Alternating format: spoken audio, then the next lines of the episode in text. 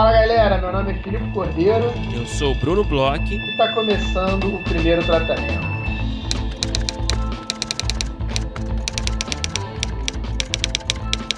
Fala Bruno, tudo bem? Fala Filipe Cordeiro, beleza? Beleza, Brunão. É, a gente não teve o fim ainda do Covid, mas Dark, a melhor série de ficção científica, acabou agora na Netflix. Você é, já assistiu? Já assisti, Eita. maratonei esse final de semana. Melhor final de série, cara, de ficção científica, com certeza, e um dos melhores finais de série aí dos últimos anos, porque o que teve de decepção recentemente não foi pouca. Hum. Recomendo aos nossos ouvintes que ainda não viram o final de Dark. Dark não tem como a gente ficar falando muito aqui, porque é uma série que é muito cheia de spoiler. Qualquer coisa que a gente fale vai estragar a experiência e eu acho que não vale a pena. Mas eu, cara, adorei o final de Dark, então quero indicar para você e para os nossos ouvintes ver a terceira temporada, que tá muito bom o final da série, Bruno. Dark é uma série que eu gosto muito, ainda não assisti a terceira, porque eu sempre tenho um pouco de medo quando entre as temporadas de Dark, né? Porque eu não lembro de absolutamente mais nada como aconteceu na segunda temporada. É muita informação, são muitas famílias, muitas linhas temporais. Então eu tenho que catar um resumão lá da Carol Moreira. como, como eu fiz na segunda temporada, recomendo no YouTube. Ela faz uns vídeos especiais. Aí você chegou a ver? Eu vou te falar o que, que eu fiz, que eu acho que, que pode ser melhor do que ter que fazer o resumão das duas temporadas, que talvez ganhe tempo. Ela fez. Tem, tem que ter uma ajuda da Carol Moreira para entender Dark. Isso aí é quase que básico. Mas esse ano ela fez o seguinte: ela lançou é, oito vídeos é, no dia que lançaram Dark. Assim, ela saiu Dark, né? Saiu todos os episódios, como a Netflix faz. Uhum. Aí, horas depois, ela lançou oito vídeos falando sobre cada um dos episódios. Aí, o que, que eu fiz? Eu vi um, dois, três episódios. Aí, na verdade, eu vi os dois primeiros episódios. Aí eu comecei a me lembrar, porque a série também te ajuda, te pega um pouco pela mão no início. Quer dizer, não te pega pela mão, isso é mentira. Dark não te pega pela mão em nenhum momento. Mas a série ela começa um pouco, um pouquinho mais lenta.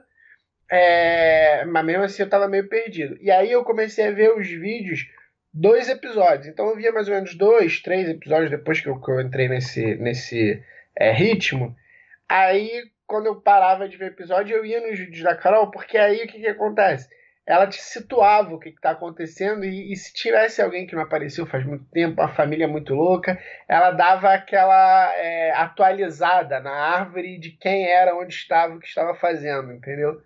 Então minha recomendação para acompanhar a oitava temporada é começa vendo e aí vai nos vídeos da Carol depois dos episódios, pode ser de um em um, de dois em dois, pode ser que nem eu que fiz dois episódios, dois vídeos, aí cinco episódios, mais os cinco vídeos e tal.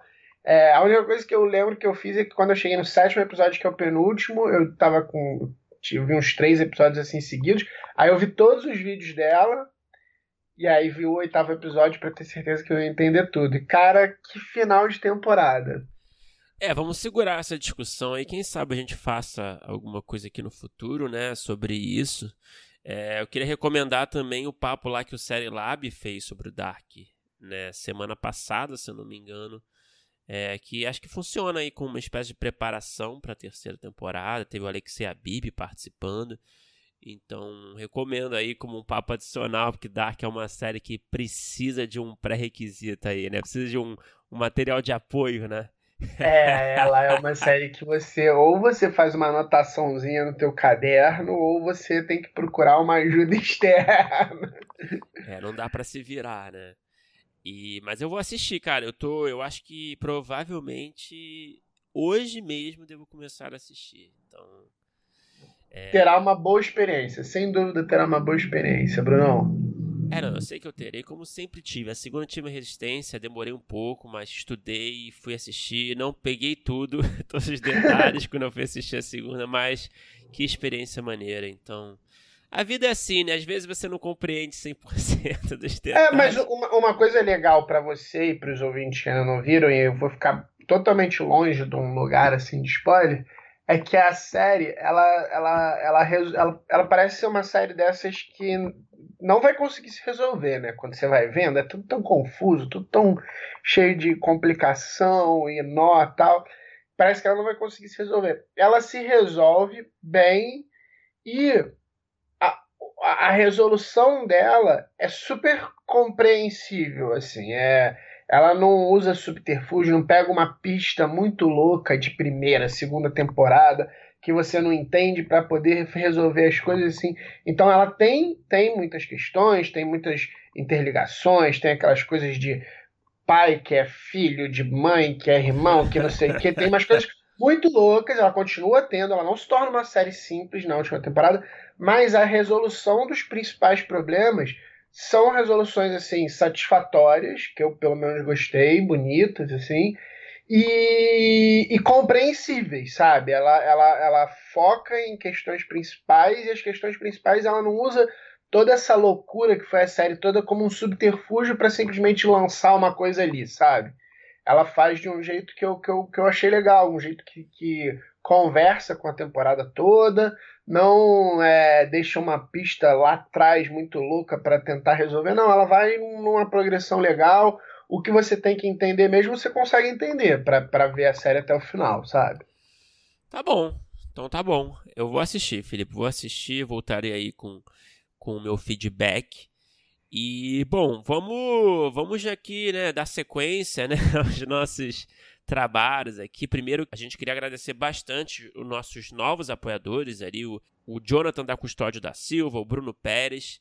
É, são alguns dos novos membros aí do nosso Apoia-se, a nossa campanha do Apoia-se. Para quem não sabe, tá lá só conferir no apoia.se barra primeiro tratamento. A gente tem ali uma série de recompensas para oferecer para os nossos apoiadores, um conteúdo de roteiro muito legal, grupo fechado no Facebook também, cheio de debate, cheio de informações é, de roteiro. Isso, e agora quinta-feira, os apoiadores, inclusive os novos que chegaram agora, vão poder acompanhar no grupo fechado do Facebook uma palestra com André Pereira. Às 7 horas da noite vai ter uma palestra sobre escrita para gêneros é, do André Pereira. A gente já falou um pouquinho, acho que no último episódio. O André é um amigo aqui do podcast. E fica aí o convite, a gente reforça aí o convite para os nossos apoiadores. É, 7 horas no Facebook, depois o vídeo vai ficar lá, vai ficar salvo. É, mas durante a palestra a gente vai ficar lendo comentários no post. Então, se vocês também tiverem dúvidas, quiserem interagir, a gente está se preparando para isso. Então, fica esse convite aí para acompanhar ao vivo. Pode mandar perguntas, a gente vai ler, vai passar para o André e vai ser essa nossa primeira experiência aí no primeiro tratamento com vida, né, Bruno? É, isso aí. Lembrando que essa palestra vai ser transmitida exclusivamente no nosso grupo fechado do Facebook, então você precisa ser um apoiador para assistir. E como o Filipe disse, ou você assiste ao vivo, ou também o vídeo estará disponível depois é, para assistir na hora que for mais conveniente para você. Certo, Felipe?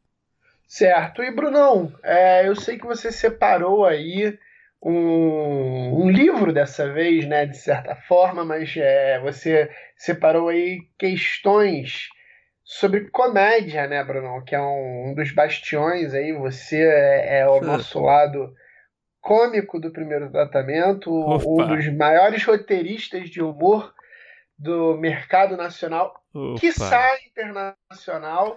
Com e certeza. trouxe agora aqui pra gente é... o que, que, é? Conta aí pra gente, Bruno, porque Ei. eu fiquei bem uhum. curioso quando você começou a explicar mais ou menos, eu queria entender.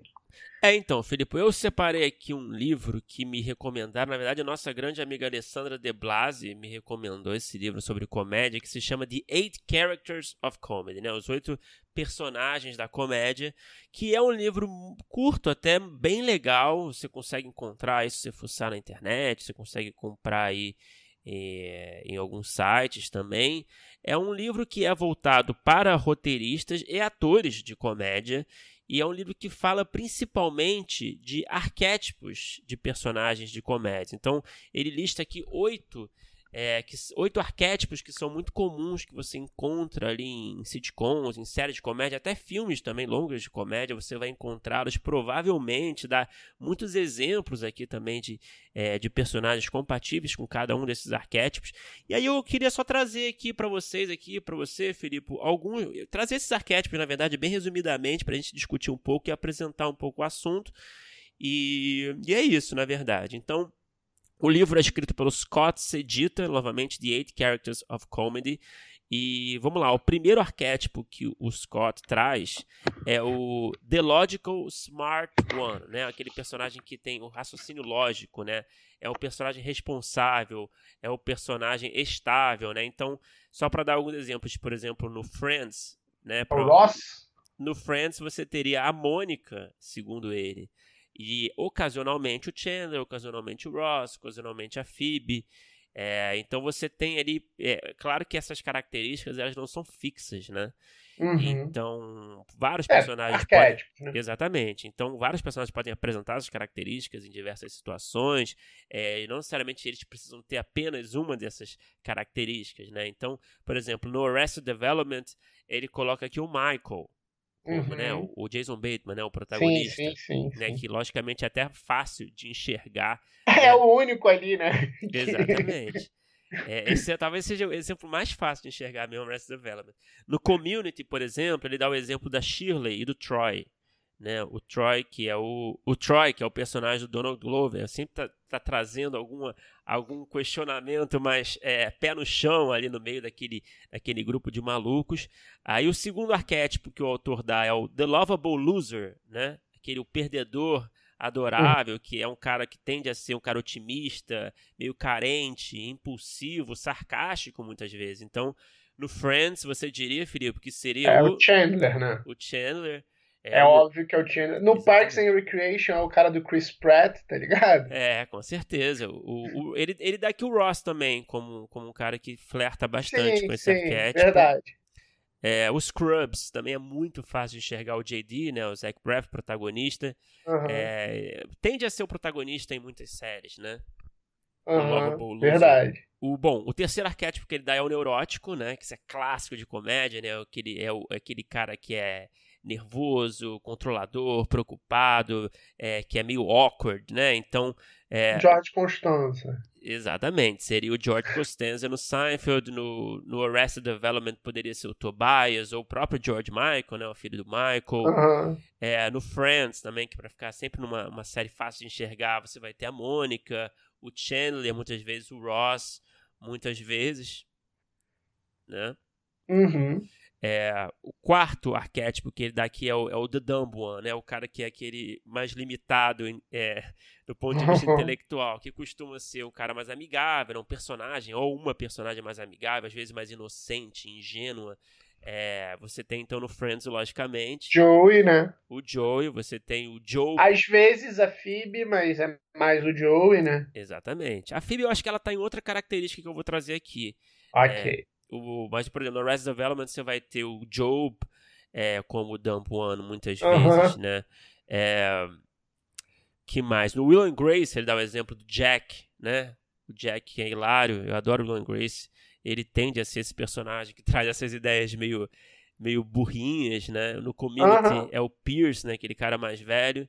Mais um arquétipo que ele dá é o The Bitch barra Bastard, né? Que geralmente é personagem é, mais insensível, um personagem mais uhum. inseguro, que não costuma pedir desculpas, que fala o que pensa. Né? Então você tem aí.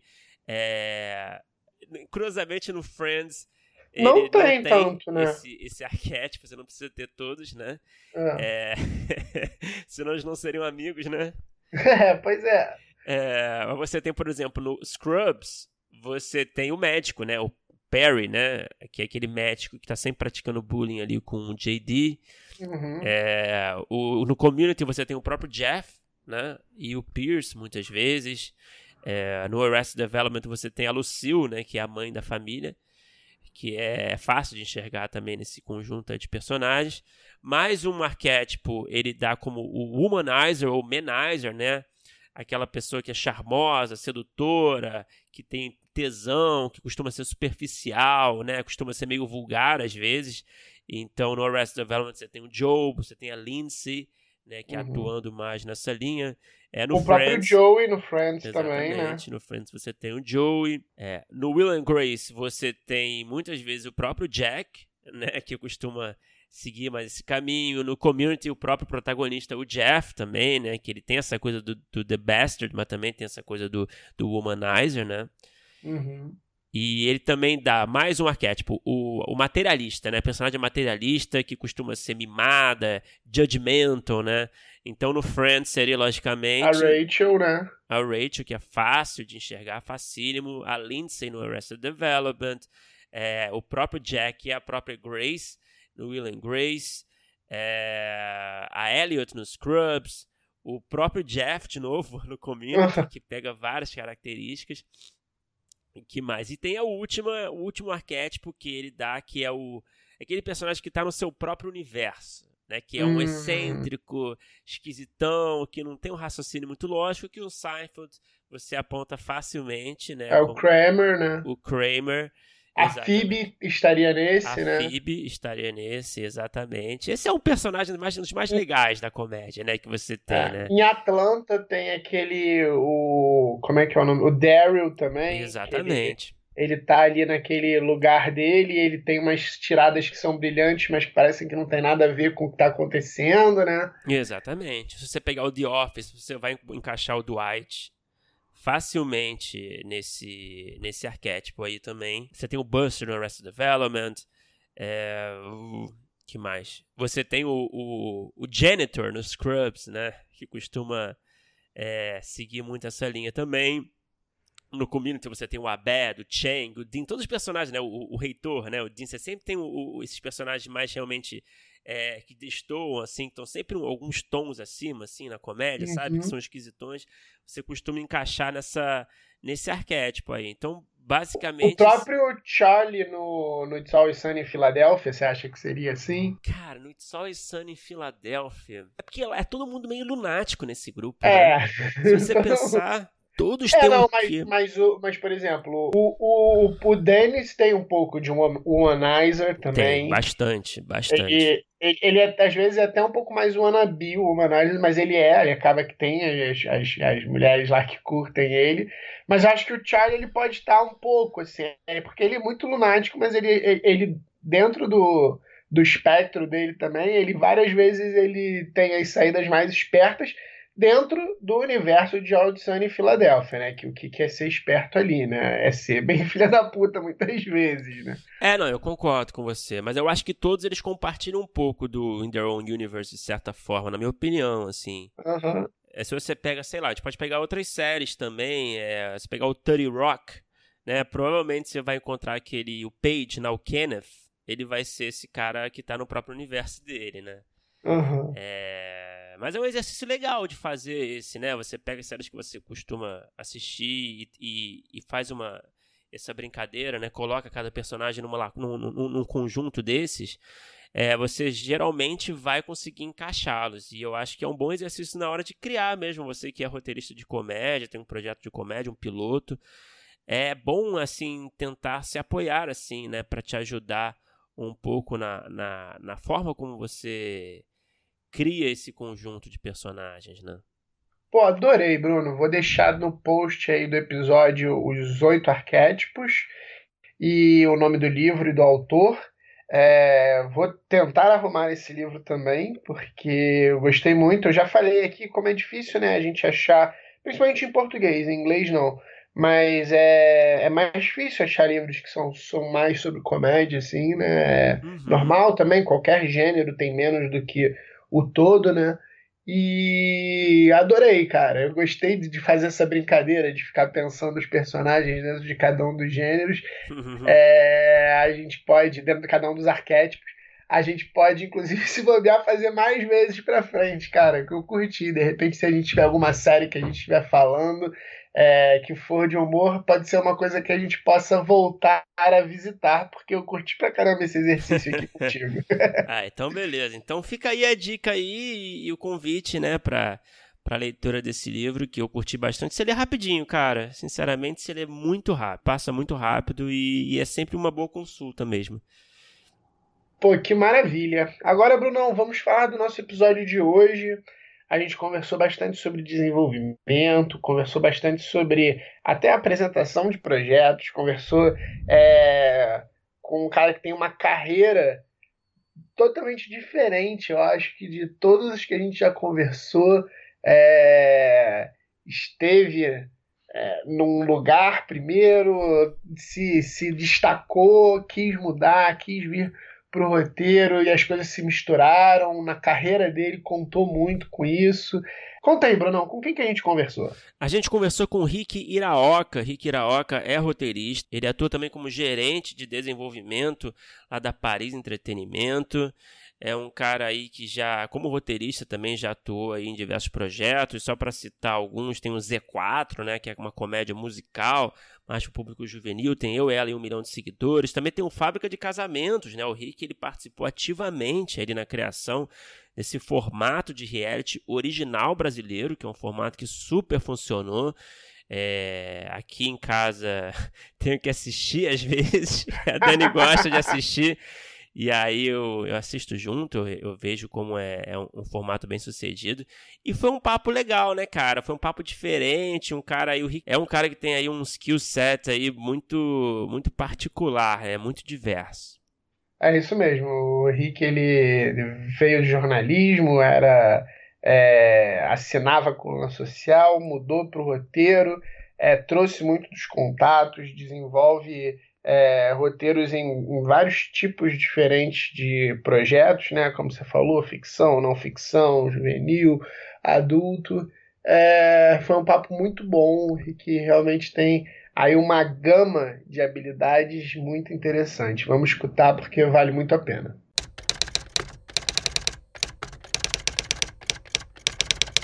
Ô Rick, é, pô, brigadão por vir aqui e participar da, da nossa conversa aqui no, no podcast. Eu queria começar a nossa, a nossa conversa aqui falando um pouco do começo da sua carreira como roteirista, né? Porque você fez a transição aí do jornalista para o roteirista, que é uma transição que Isso. aposto que muita gente gostaria de fazer, inclusive, né? Sem desmerecer o jornalismo, claro. Mas eu, eu conheço muita gente de jornalismo que tem esse Sim. interesse em migrar para essa, essa outra área. Eu queria saber como é que se deu a sua transição, se você pudesse falar um pouquinho desse seu início de trajetória como, como roteirista. Acho que antes de começar é, de contar como eu fiz a transição, acho que é importante falar que eu sempre quis escrever. Desde criança eu queria escrever, é, com cinco anos, quando eu aprendi a ler e escrever, meio quase que por conta própria, eu sabia que eu queria escrever, porque eu sempre fui apaixonado por livros. Quando eu não sabia escrever, quando eu não sabia ler ainda. Eu folheava os livros, inventava as histórias a partir das figuras que eu via. Então, quando todo mundo falava que queria ser médico, advogado, essas coisas que toda criança fala, eu queria ser escritor, desde sempre. E aí eu via muita TV e a minha primeira referência em dramaturgia foi novela. Então eu sabia que eu queria escrever novela. Então para mim era aquilo. Mais do que livros, com sete anos aí eu já sabia que para mim o meu destino era escrever para TV é, não conseguia pensar em outra coisa. Eu nunca pensei em outra coisa. E fui alimentando essa ideia ao longo da vida. Aí fui crescendo, obviamente, fui tendo mais contato com o cinema, fui me interessando mais por filmes é, e fui desbravando tudo que era possível desbravar nessa área. É, pensando que eu vim de uma cidade muito pequena de Minas, que chama Itajubá, que é sul de Minas, e então consumia loucamente a locadora, tudo que tinha de muito é, diferente. Eu era um adolescente que fazia questão de consumir coisas que iam além dos blockbusters. Eu ia no cinema de Itajubá toda semana, praticamente. Existia um cinema lá é, naquela época. Ele fechou uma semana depois que eu fui embora, coincidentemente. E, e, era assim, eu queria escrever. Ponto. Eu não tinha, eu lia muito, via muita coisa e queria escrever.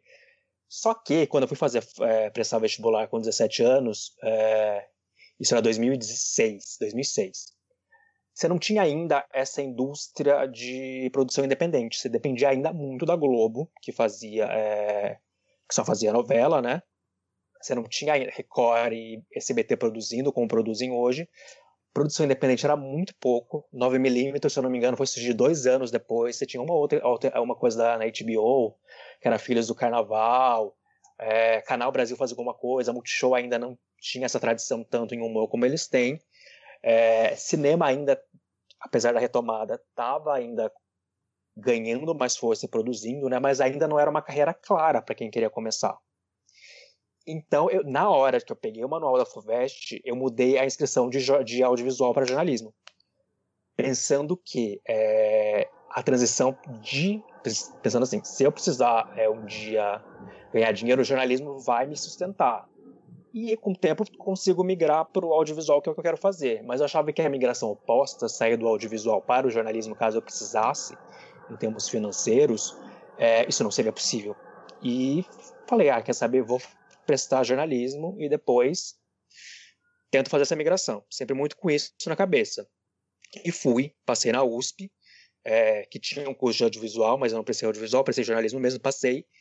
E lá, sempre que eu podia, eu puxava matérias do audiovisual para mim, que era muito difícil, muito complicado, porque a USP tem um sistema que é muito bom de você poder fazer optativas fora do teu curso, mas é um sistema um tanto burro, na minha opinião, porque, enfim, você só consegue puxar as matérias mais disputadas é, conforme você está próximo de se formar. Só conforme você está próximo de se formar, você tem menos tempo. Então, quando você está com tempo livre, você não consegue fazer todas as matérias que você quer, que é o primeiro ano, o segundo ano. Mas ia lá, pedia para o professor me deixar ver como ouvinte, conseguir algumas matérias de fato, é, é, ouvir como aluno matriculado e tinha muito esse interesse. E fui é, sempre alimentando essa ideia. Só que as coisas. E pensava, ah, será que eu faço a transferência? Porque tinha, porque tinha essa possibilidade, de vez ou outra, de fazer essa transferência de curso. Mas, enfim, as coisas aconteceram muito rápido para mim no jornalismo. Eu, no final do terceiro semestre, fui chamado para ser estagiário na Abril e falei, ah, vou tentar. Tá, enfim, precisava trabalhar, desde sempre eu trabalho porque não venho de uma família com condições, então precisava trabalhar para me para sustentar aqui em São Paulo. E fui, e as coisas aconteceram rápido para mim dentro do Abril. Eu entrei lá no final do terceiro é, semestre como estagiário, e no quinto semestre, no meio do quinto semestre, eu fui contratado como repórter. Oh. Então, eu tipo, eu passei de ganhar 600 reais em um ano para outro ano tá ganhando dois mil e pouco, que era muito dinheiro na época para mim. Uhum. E foi cada vez ficando menos próximo do audiovisual, mas eu acho que no fundo, hoje olhando é, para trás, foi muito bom para mim. É, trabalhava, eu fui contratado numa revista feminina que chamava Gloss. Eu era estagiário de lá. O repórter que tinha saiu para exame, abriu-se essa vaga e a minha chefe gostava muito de mim, Angélica, que era uma pessoa incrível. Foi a melhor chefe que eu tive na vida é, e ela sempre falava uma coisa para mim que eu e eu sempre levo esse lema para a vida que é o espaço a gente ocupa. E isso meio que foi me norteando nas minhas escolhas profissionais. E na Gloss eu fazia tudo, basicamente. Eu era o repórter que mais assinava a matéria e tinha muita coisa de comportamento lá, que eu gostava de fazer. Era uma revista voltada para mulheres de 18 a 28 anos, então é, todos os assuntos relacionados a comportamento e sexualidade eu lidei durante dois anos. E eu tinha que conversar muito com as meninas, é, com as personagens. Então eu aprendi a ouvir muito rápido as pessoas. Que eu acho que é muito é, essencial em qualquer para qualquer roteirista, é saber ouvir as pessoas, saber encontrar boas histórias, é, mesmo quando elas não são tão óbvias. Uhum. E eu acho que o jornalismo me ajudou a ser um roteirista melhor muito por conta disso. Eu tive um, eu tive acesso a muitas pessoas, a muitas histórias muito diferentes. É, e é, não, para dar um exemplo claro de coisas, tipo, eu fiz matéria de casa de swing, do tipo, porque uma vez eu fui fazer uma pesquisa para achar pauta, achei que um pesquisador do Rio estava constatando que o swing estava crescendo entre jovens, que 30 e poucos por cento tinha menos, de, é, 30 e poucos por cento dos frequentadores tinham menos de 30 anos, e isso foi pauta para revista. E aí, desde assuntos como esse, até como assuntos do tipo síndrome do ninho vazio, é, alienação parental, é, ghosting, que nem na época não chamava ghosting, que é quando os caras somem sem dar explicação, uhum. é, de tudo. Então as, as, personagens se abriam muito comigo e eu tinha que ouvi-las sem nenhum tipo de pudor ou preconceito. É, sei lá, eu ouvia coisas do tipo, desde eu tenho tesão no meu pai, sabe? Você encara aquilo com a maior naturalidade possível, porque você precisa daquela história. Uhum. Essa declaração, óbvio, nunca foi publicada, porque não era só. Ela meio que soltou isso numa entrevista que era sobre um outro assunto. Mas, enfim, eu fui é, me apaixonando mesmo pelo jornalismo, é, fui gostando de ouvir essas histórias. Quando eu estava para me formar, é, de fato, que eu me formei no, no mês de 2011, eu pensei, vou fazer uma pós em roteiro. Já tinha feito alguns cursos livres, comecei a fazer cursos livres de roteiro em 2009, fiz com Alexei Habib, é, fiz com outras pessoas, e já estava ali tentando desenvolver umas projetos em paralelos, mas ainda muito ligado ao, ao jornalismo. Quando eu estava para me formar, é, julho de 2011, não antes, um pouco antes, ali em 2011, começo de 2011, é, eu pensei, vou fazer uma pós em roteiro. Vou aproveitar que eu tenho tempo até relativamente tranquilo aqui na revista, era uma revista mensal, então eu controlava muito meu tempo. Só que nisso, quando eu estava para me formar, me chamaram para ir para Vejinha. Abriu uma vaga na Vejinha, que era para ser repórter de uma coluna social. Eu ia ser assistente do editor e falei, vou. Viver esse outro mundo e tal. É, era um tipo de jornalismo que eu nunca tinha pensado em fazer, mas fui. Tinha uma, enfim, uma promoção salarial, era a segunda revista mais importante da Abril, é, era um cargo que todo mundo queria. E, embora eu nunca tivesse pensado, falei, vou arriscar e fui ser repórter do Terraço. E o meu chefe, que era o Álvaro, ele saiu em dois meses. É, eu entrei para ser assistente dele e ele saiu em dois meses. E aí a coluna, eu herdei a coluna. Então, com 22 anos, eu passei a ser titular de uma coluna social aqui em São Paulo, a Vejinha, que na época tinha uma tiragem de 415 mil exemplares, se eu não me engano. Vejinha Era maior que a é Veja São Paulo? Era Vejona, Veja São Paulo, é. Uhum. Era Vejona com um milhão e pouco de exemplares por semana, Vejinha 415 mil, se eu não me engano. E ali foi um, momento, foi um, um lugar que eu aprendi muito é, sobre jornalismo e sobre gente também, porque eu tinha que lidar com todo tipo de gente e caçar todo tipo de história. E eu era o único na coluna, eu fiquei quase quatro anos fazendo a coluna. Então, no momento que eu estava quase me aproximando de começar, de fato, a entrar mais no audiovisual, eu saí, porque eu peguei essa bucha para tocar, mas também acho que foi muito bom para mim e muito bom para minha carreira, porque é um lugar onde eu fiz muitos contatos, conheci muita gente, é, que depois foi muito importante na minha carreira como roteirista, e consegui ampliar muito a minha visão de mundo, porque eu lidava, sei lá, do é, prefeito até o, a reurbanização do Lago da Batata, que às vezes eu tinha que fazer matéria. Então eu tinha é, que lidar com todo tipo de assunto, lidar com todo tipo de gente, e isso me fez crescer muito como, é, como pessoa, e eu tive que desenvolver uma agilidade ainda maior, porque era um prazo muito curto de fechamento, muita coisa para fazer, e trabalhando ali 14 horas por dia. Então eu aprendi a escrever muito rápido, ia ser muito claro no meu texto porque eu não podia ter muito estilo. É, eu tinha que ser o mais objetivo possível, porque é uma revista que vai para de A a Z, né? Uhum. Enfim, fiquei no total seis anos no jornalismo é, e sempre alimentando essa coisa de vou fazer roteiro um dia e tal. Tinha muita pauta minha voltada para esse segmento. Eu lembro quando foi aprovada a lei da TV a cabo, a da cota, eu fiz essa matéria, eu entrevistei gente da Pródigo, eu entrevistei o o pessoal lá da, da Gulani, falei com várias produtoras independentes, que aí o mercado estava começando de fato a ficar mais interessante. E fui fazendo meus cursos é, livres. E sempre falando, não, um dia eu vou me especializar mais, mais. E aí chegou um momento que eu achei que eu já tinha aprendido muita coisa, eu não estava mais é, na vibe de fazer a coluna, queria outras coisas da vida e falei, não, vou, enfim, é, me matricular na pós, embora para mim no começo tenha sido muito difícil, porque eu trabalhava, quando você faz coluna, você não tem horário. É, da redação, você vai para evento, vai para festa e tipo, porque é ali que acontecem as coisas, né? É ali que as histórias estão, é ali que você conhece as pessoas, é ali que você caça as exclusivas. Mas falei, não, vou bancar isso. E aí eu comecei a negociar a minha demissão, porque eu fiquei era um momento que Abril estava começando a entrar em declínio eu queria dar esse passo é, de transição, mas assim, para eu dar esse, esse, passo, eu precisaria de um mínimo respaldo financeiro, porque poderia dar muito certo rápido ou poderia não dar certo, e eu teria que sobreviver. E aí comecei a negociar minha demissão para eu ser demitido e receber todos os direitos, né? Ah, os 40% do FGTS, tudo. E foi um processo que demorou nove meses. Caraca. Mas estava para mim muito claro. Eu falei, não, vou fazer essa transição, custe o que custar. E rolou. E aí, depois de nove meses, é, na expectativa, consegui, já estava fazendo a pós. E aí foi que eu comecei a fazer essa transição de fato. Eu acho que eu fiz a transição num momento bom. Que era quando o mercado independente estava crescendo muito, as pessoas não tinham essa loucura de querer fazer a mudança do jornalismo para o roteiro ainda. É, porque eu acho que agora em dia, hoje em dia as pessoas têm essa, essa febre, porque acham que vão ser salvas pelo. Enfim, gostam de escrever, acham que vão ser salvas pelo audiovisual. Às vezes nem é um desejo tão profundo assim, é só uma necessidade de sobrevivência. Mas aí eu tive que, tinha que lidar com uma coisa que era começar do zero, né?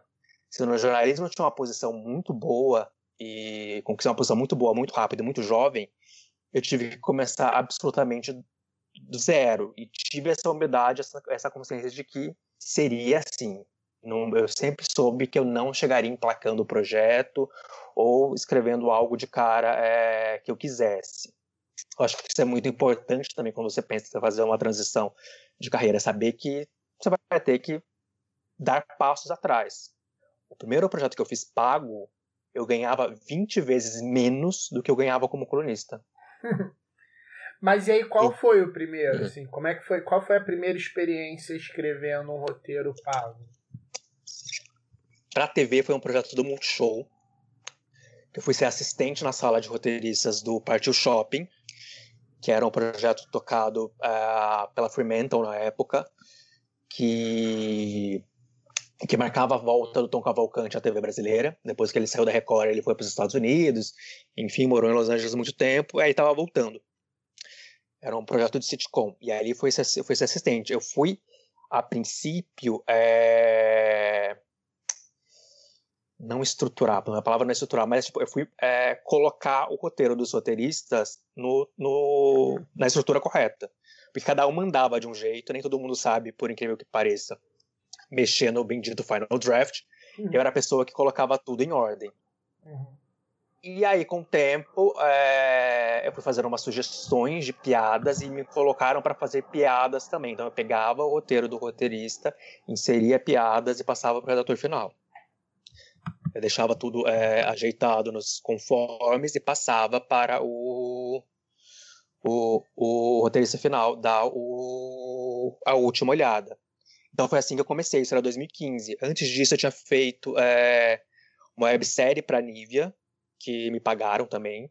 Uhum. Mas é, foram, foi, foi um projeto legal porque, enfim, a Nivea é, interferiu muito pouco. Foi um projeto exibido no G-Show até. Eles queriam divulgar um novo produto e só queriam que o produto aparecesse em algum momento da historinha. E eram ali, eram histórias de um casal e tal.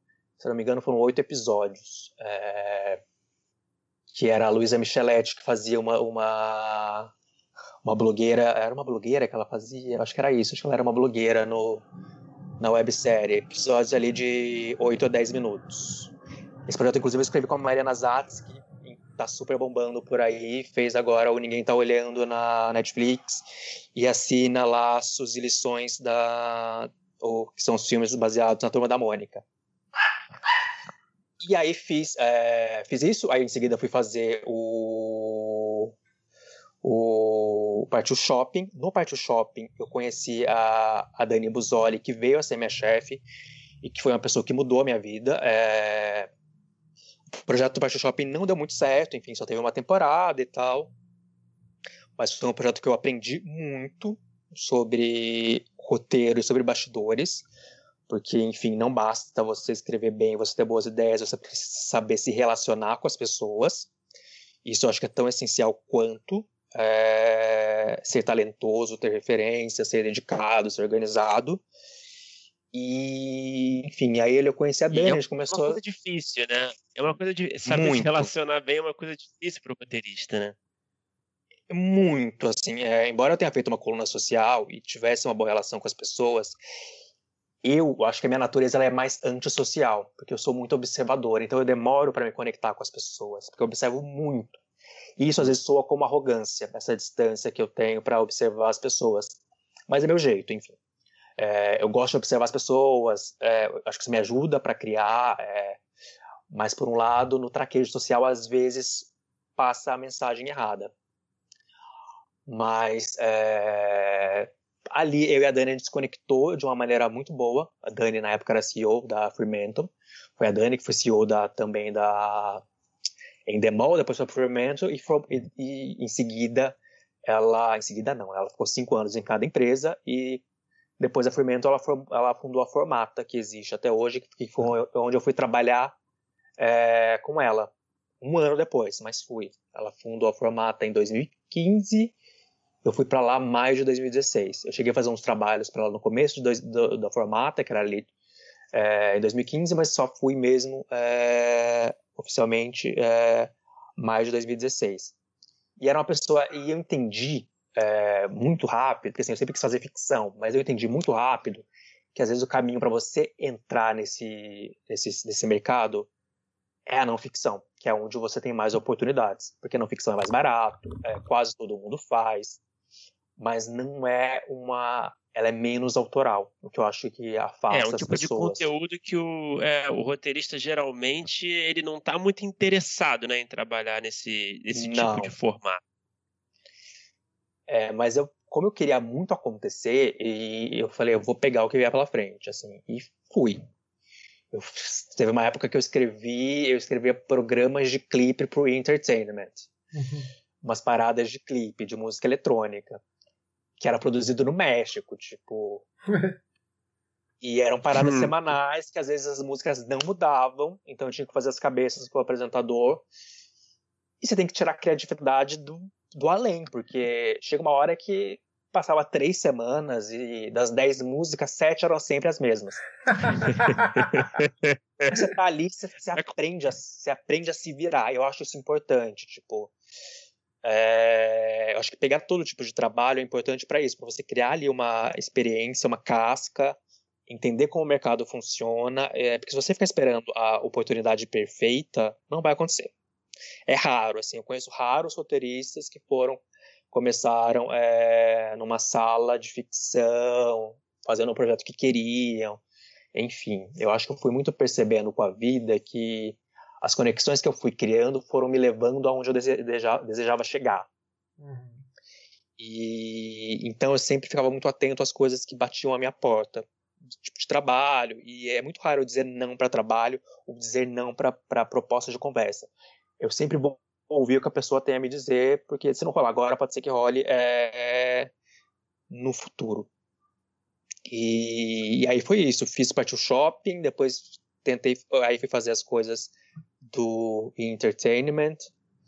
De lá eu fiz um outro projeto para eles, que era um projeto documental de moda, em que, foi, em que eu fiz tanto a pesquisa como os roteiros, é, que foi bem legal também. E, e sempre em contato com as pessoas que eu conhecia, quando eu não conhecia, é, exercia a cara de pau e mandava e-mail e tal. Ficava sempre em contato com a Dani para saber de coisas que poderiam acontecer. E aí eu fui chamado para fazer um projeto no Multishow, que foi o, foi 2016, que foi o Será Fora da Casinha. Uhum. Que era a, o, um projeto que o Será, o Wellington Muniz, que é, veio do Pânico, estava fazendo lá. E eu conheci o Será por outras questões. É, e, enfim, só para exemplificar aquilo que eu te falei de não é, negar é, propostas de trabalho que poderiam me trazer coisas futuras. Em 2014, enfim, eu sou, eu sou amigo, uma das minhas melhores amigas é a Karina Sato, que é por acaso a irmã da Sabrina. Uhum. A gente é amigo há muito tempo. Karina sabe absolutamente tudo sobre a minha vida, enfim, é uma das pessoas que eu mais falo durante o dia. E aí ela me contou: o Ceará tá para sair do pânico, e eu já tinha saído da Veja. Ele queria alguém para ajudar a assessorá-lo nesse momento. Eu sei que você não faz assessoria de imprensa, mas eu acho que você saberia conduzir bem essa, é, como divulgar isso direito na imprensa. Eu toparia fazer esse frila para ele é uma maneira de vocês se aproximarem também. Ele vai montar uma equipe e tal para o pro projeto que ele vai ter no, no Multishow. De repente rola para você. Falei, ah, tá, beleza. vou falar com o Ceará. E aí fui fazer esse freela de assessoria para o Ceará e a gente se deu muito bem. A gente tem um humor parecido e tal. Ele é um cara muito inteligente, é um cara incrível. Assim, uma das melhores pessoas que eu conheci nesse meio é o Ceará. Ele valoriza a equipe que trabalha com ele. Ele é a pessoa que chega antes no set, com tudo muito bem estudado. Ele faz tudo até ficar perfeito. Ele não reclama de absolutamente nada. Trata todo mundo muito bem. Não tem tempo ruim com ele de maneira alguma. Zero chilique. Enfim, só é, elogios e coisas boas para falar dele. Não rolou de eu entrar no primeiro projeto do Ceará, que foi a Grande Farsa, porque eu tinha feito parte do shopping e aí tinha um acordo ali de quem fez parte do shopping não poderia fazer o próximo projeto porque tinha alguma coisa que eu não lembro exatamente o que era. Eu sei que daí eu não conseguia entrar no, no a Grande Farsa e fui entrar no seguinte, o Grande Farsa não deu muito certo. Criaram o o, o Ceará fora da casinha e me chamaram. Quem me chamou foi a Marília Lamas, que é do Multishow. A gente se conheceu nos bastidores da Grande Face. Porque vez ou outra eu tava lá falando com o Ceará, quando ele precisava de alguma ajuda com a imprensa, conheci Marília, a gente se deu bem. É... Ficamos trocando figurinhas, e aí quando rolou dela montar a equipe, porque ela foi chefiar essa sala de roteiro, ela se lembrou de mim. E aí fui fazer a Grande Face, que foi um projeto, fui fazer Ceará Fora da Casinha, que foi um projeto que deu super certo no Multishow e teve é, duas temporadas. E aí a Grande Face era produzido pela Formata da Dani Buzoli, que eu já falei para vocês. E era um período em que a Dani estava precisando de alguém para ficar fixo lá no desenvolvimento. Ela me chamou, Rick, tem uma vaga aqui que não sei se você vai querer, porque eu sei que você quer muito escrever e tal, mas é uma vaga que se você pegar, você pode aprender muito e vai ser um diferencial para você, que é ser gerente de desenvolvimento aqui da Formata que é ajudar a forma criar que foi mais uma, uma, porta, né? Sim. Foi mais uma que, porta na sua carreira. Que é para ajudar a criar e formatar projetos para formatos para TV. Você sabe que a gente trabalha muito, ela falou que sabe que a gente trabalha com muito reality e tal, eu sei que você quer fazer ficção, tenho planos para trabalhar com isso e eu queria que você viesse e tal, a gente está bem, a gente se gosta. Eu falei, ah, quer saber, vou. E fui. Primeiro projeto que eu fiz para eles, que foi um projeto que acabou não saindo por é, N questões, era uma animação infantil, que era ficção e tal. É, foi desenvolver, foi desenvolver, adaptar um livro para uma animação infantil. E logo em seguida veio o briefing de fábrica de casamentos, que é um reality que existe até hoje, está indo para a quinta temporada, se não me engano. Para é, 2017, 18, 19, eu não estou indo para a quarta temporada. Que foi o primeiro projeto que eu estruturei do começo ao fim. É... E que é um sucesso tanto de audiência quanto de faturamento para as empresas envolvidas. E foi um projeto que a Dani fala isso, por isso que eu vou falar isso muito tranquilamente, aconteceu muito por minha causa, não só pela parte criativa, mas porque eu trouxe pessoas para o projeto, que no caso era o Lucas Anderi, o estilista que está até hoje no projeto, no programa, ele que faz as noivas todas, e a Elisa Tavares, que era a wedding planner que, que, e os dois eu conhecia por conta da minha carreira de jornalista. Eram pessoas que eu já tinha feito matéria, que eu mantive uma amizade, e quando pintou a ideia do projeto, eu falei, Dani, tem duas pessoas que eu acho que funcionam no que eu estou pensando de formato.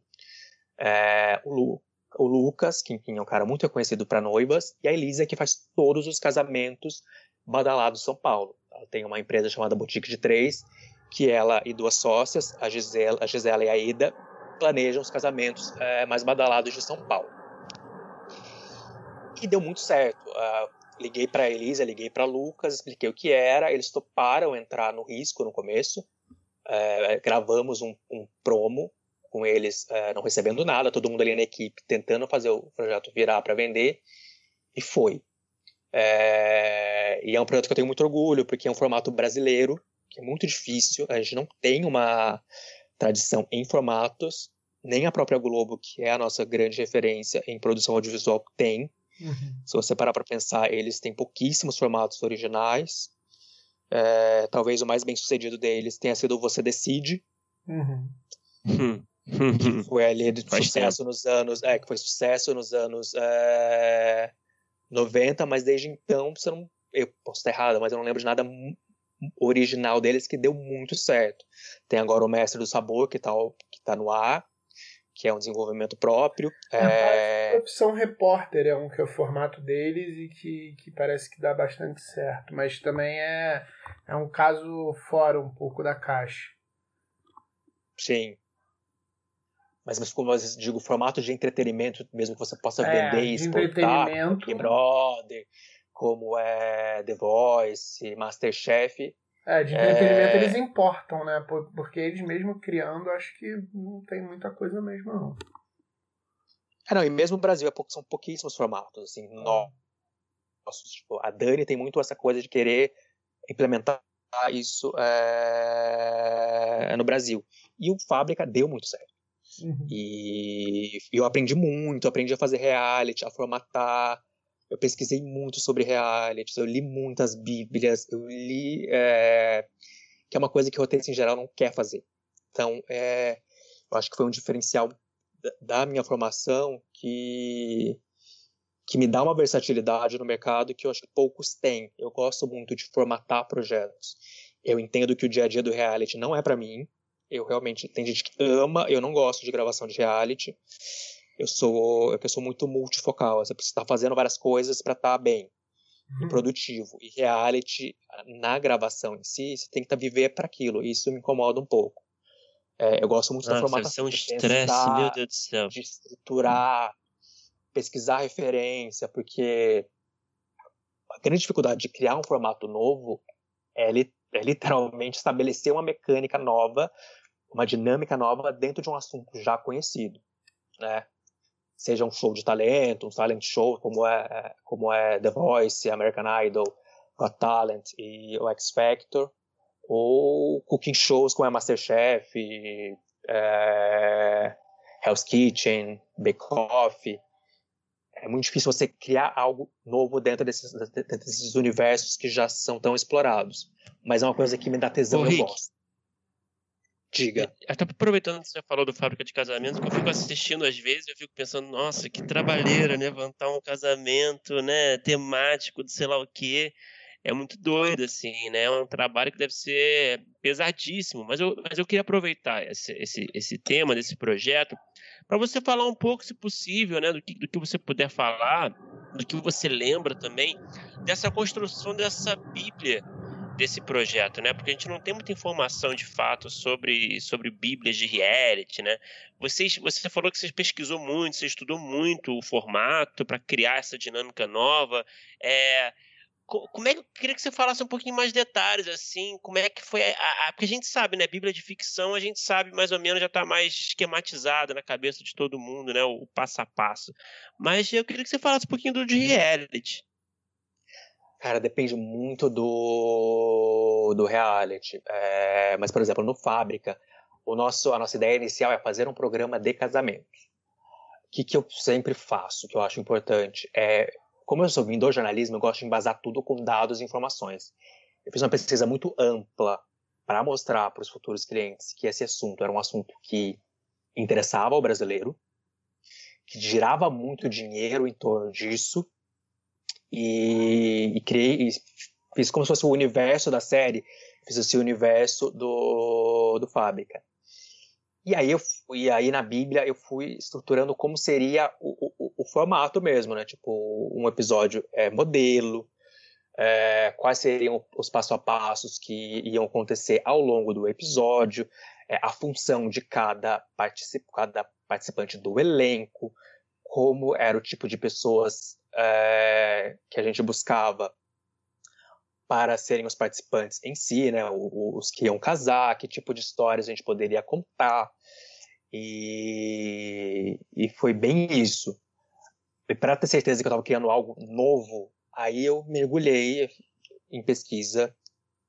É, eu lembro que eu achei um, um programa, eu vi todo tipo de programa de casamento para saber é, se tinha algo similar ou se não tinha. Mas tinha é... muito reality sobre esse universo? Cara, eu lembro que eu vi um que era uma competição, eu não lembro, eu não, eu não, vou, não vou saber identificar para você da onde ele era, porque ele era uma língua muito estranha, mas era meio é, leste europeu. em que eram casais competindo, e se você perdesse a competição, você tinha que ter o casamento igual ao dos competidores que ganhavam. Então você Epa. tem de tudo. Era uma coisa, é uma coisa muito louca. Tem e... hoje em dia aquele que as pessoas falam sim pro vestido, né? É, tem de tudo. Mas como que a gente ah, boa, queria, como a gente queria do tipo fazer o casamento em sete dias, o, o, os participantes ganharem tudo, mas não poderem é, ver nada até a hora da cerimônia. No final todo mundo tem uma surpresa. Isso não tinha. E é pra gente até ter o nome de fábrica de casamentos, porque era meio que tudo quase, quase que se fosse uma fábrica mesmo, né? Várias etapas, muito rápido e, e tal. Mas na Bíblia, sem colocar absolutamente tudo que tem no projeto. Algumas Bíblias, é, dependendo do teu formato, você precisa até falar que tipo de câmera você vai gravar.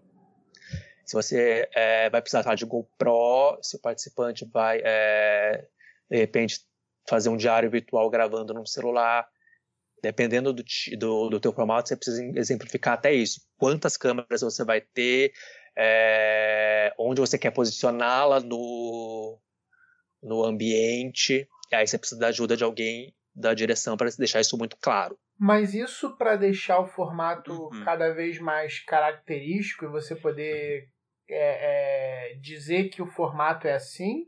Ou isso por algum outro motivo? No caso das câmeras que eu, tô, que eu te exemplifiquei agora, é para a pessoa que pegar, se a gente vender, saber exatamente como tem que fazer. É tipo receita de bolo. Uhum. Saber como eu vou ter que postar. Tipo, postar, como eu vou ter que é, estruturar tudo, é, fisicamente mesmo. Porque, assim, para garantir que você. Eu, tô, eu posso estar enganado, tá? Faz tempo que eu não desenvolvo uma Bíblia do zero. Mas para você garantir que o formato teu é original, ele precisa ser 70% diferente. Uhum. Do, eu acho que é 75. De algo, de algo similar. Sei lá, por exemplo, se a gente comparar The Voice e X Factor, todo mundo ali quer revelar um talento da música, mas as mecânicas para chegar até esse vencedor, o papel dos jurados é muito diferente. Uhum. E isso precisa constar claramente na Bíblia. Óbvio que cada país vai fazer a sua adaptação, né? Porque, enfim, cada público reage de um jeito. Nem todo lugar que fez Masterchef tem uma figura como Ana Paula Padrão. É, nem todo Big Brother tem um, um, apresentador tão presente quanto foi o Pedro Bial e como é o Thiago Life é, no nosso caso. Tem alguns países que uhum. você tem aquela voz mecânica lá, o, o Big Boss, que interage muito mais. Mas enfim, é muito cultural isso. Você, além de, de trabalhar com o desenvolvimento desses formatos, você acabou também trabalhando em, em outros desenvolvimentos e também de ficção, né? E aí minha pergunta é que, é que, é muito interessante a gente falar com uma pessoa que é, tem muita experiência nessa parte de desenvolvimento. Assim, você, pelo que você falou, você toma, tem muito gosto dessa coisa de trabalhar com várias coisas ao mesmo tempo. Você se encontrou no desenvolvimento e também você tem esse prazer de trabalhar com desenvolvimento de ficção e, e, e já passar para outros projetos? Ou aí em ficção você já gosta mais também de, de entrar em sala, escrever? E, e, e, quais são as questões similares e diferentes de trabalhar nesse, no, no desenvolvimento de ficção? Eu gosto, é, eu, eu me encontrei muito no desenvolvimento, são prazeres diferentes, a verdade é essa. Desenvolver é um prazer, escrever é outro. São, é, são coisas muito opostas, mas coisas que eu gosto bastante. É, por exemplo, em não ficção, eu sei que o meu em, em, formato, eu sei que o meu tesão é o desenvolvimento, não é estar no dia a dia eu quero fazer o desenvolvimento, se o caso eu olho a versão final do, do que o roteirista entregou. Mas eu não quero estar na gravação. Isso não me, não me interessa. É porque assim, eu tenho um perfil muito independente. Então, se eu estiver numa gravação, eu, eu sei que eu, eu, eu sei a maneira como eu gostaria de fazer a entrevista com o participante. Muitas vezes é o diretor que quer fazer. Eu acho que eu posso me meter no trabalho do diretor e isso causar problemas. Então, eu prefiro não entrar. Prefiro ficar no, é, só na formatação e na supervisão. É, agora, em ficção, eu gosto das duas coisas. Acho que são prazeres totalmente é, diferentes, mas que me agradam muito. Eu acho que na, na, ficção é mais doloroso deixar o filho ir, quando você não consegue participar é, de fato da sala de roteiro. Mas eu também entendo que eu não posso abraçar o mundo, né? Mas tudo que eu posso fazer para desenvolver, é, faço. Eu acho que eu aprendo muito no desenvolvimento, é, na troca com o. Quando eu tô só. Quando eu tô fora da sala, mas tô, sou eu que faço o, o, o meio de campo entre sala de roteiro e player, eu aprendo muito é, lidando ali com os executivos e também com, a, com as questões dos roteiristas. Eu acho que eu fiquei um, um roteirista mais maleável, mais compreensivo por conta do meu trabalho em desenvolvimento. E eu acho que eu entendo melhor o que o canal espera como eu me comportar com o canal, que tipo de, é, de projeto entregar para facilitar ao máximo. Porque, enfim, quando você está na, só na criação, tudo pode, né? Tipo, você pode fazer a história que vai se passar ao mesmo tempo um núcleo na Amazônia, outro no Egito e um terceiro no Japão. Uhum. Mas quando você cai na realidade, a gente sabe que não é bem assim. Então, ter esse dia a dia quase executivo do, do, do gerente de desenvolvimento, de ter um olhar mais prático sobre a história criativa, é, me ajuda muito. Acho que é, é bem legal. Agora, pensando no desenvolvimento de ficção e de não ficção, são similares. É, é que a diferença da, da ficção para não ficção, para o formato, é que no formato eu preciso ser mais genérico, por exemplo, no tipo de personagem que eu quero encontrar. Uhum. Não tem a coisa do tipo, ah, é alto, baixo, loiro, é, branco. Você fala mais de tipos. Na ficção, obviamente, você precisa fazer aquela descrição de personagem em si e, e na não ficção você tem que estar aberto para as surpresas acontecerem no, mesmo, no meio do caminho e você reestruturar as coisas. Uhum. Porque às vezes você sai para gravar com um personagem ele fala uma coisa que vai mudar completamente o, a história que você pretendia gravar. O roteiro de não ficção ele acaba sendo feito ao mesmo tempo que ele é gravado, né? Ele só acaba, acaba, acaba na sala de, de edição. O ficção você tem um pouco mais de controle sobre isso é tão trabalhoso quanto. É, você ouve feedback de todos os lados, é, de todos os executivos, então você tem que saber filtrar muito bem as coisas. No caso da não ficção, é mais fácil de mexer, porque acho que tem menos ego. Mas no caso de ficção, você tem que saber é, administrar bem a forma como você vai passar os feedbacks e cobrar as mudanças dos roteiristas da sala. Porque às vezes a pessoa quer, acha que a história é dela. Então, é, quer fazer a história que ela está na cabeça e não a história que o, que o player acredita que seja melhor para ele exibir. Ô Rick, aproveitando esse assunto ainda de desenvolvimento e também você é gerente de conteúdo também da Paris, não? Eu sou gerente de conteúdo da Paris Entretenimento, conteúdo de desenvolvimento da Paris Entretenimento, e eu sou analista de projetos da Paris Filmes. São duas ah, empresas legal. diferentes. Uhum. É, eu vou aproveitando então essa sua, essa sua bagagem, queria fazer uma pergunta bem ampla, na verdade. Na sua visão, como roteirista e também como avaliador de projetos, né? Enfim, é, o que, que é um projeto bom para você na sua visão? O que costuma ser um projeto bom, aquele projeto que chama a sua atenção de cara, sabe, que se destaca entre os demais? O que, que você vê assim de, de mais marcante geralmente sobre esses projetos que você recebe que você, enfim, que você avalia? Eu acho que é estrutura. O projeto que está bem estruturado, a história você vê ela claramente, o que quais são todos os beats estão ali, você entende todos os movimentos dos personagens, as motivações, está tudo muito claro. É, esses são os que mais me chamam a atenção. Às vezes não é nem o, o, produto que eu consumiria pessoalmente, mas é algo que eu com certeza apostaria é, ou endossaria para a distribuidora ou tentaria levar para dentro da produtora para a gente fazer a representação e tentar vendê-lo para o canal. É aquele projeto que você senta, lê e vê claramente tudo que está é, vê claramente toda a história. Você não tem dúvida de nada. E está contado de uma forma simples, é...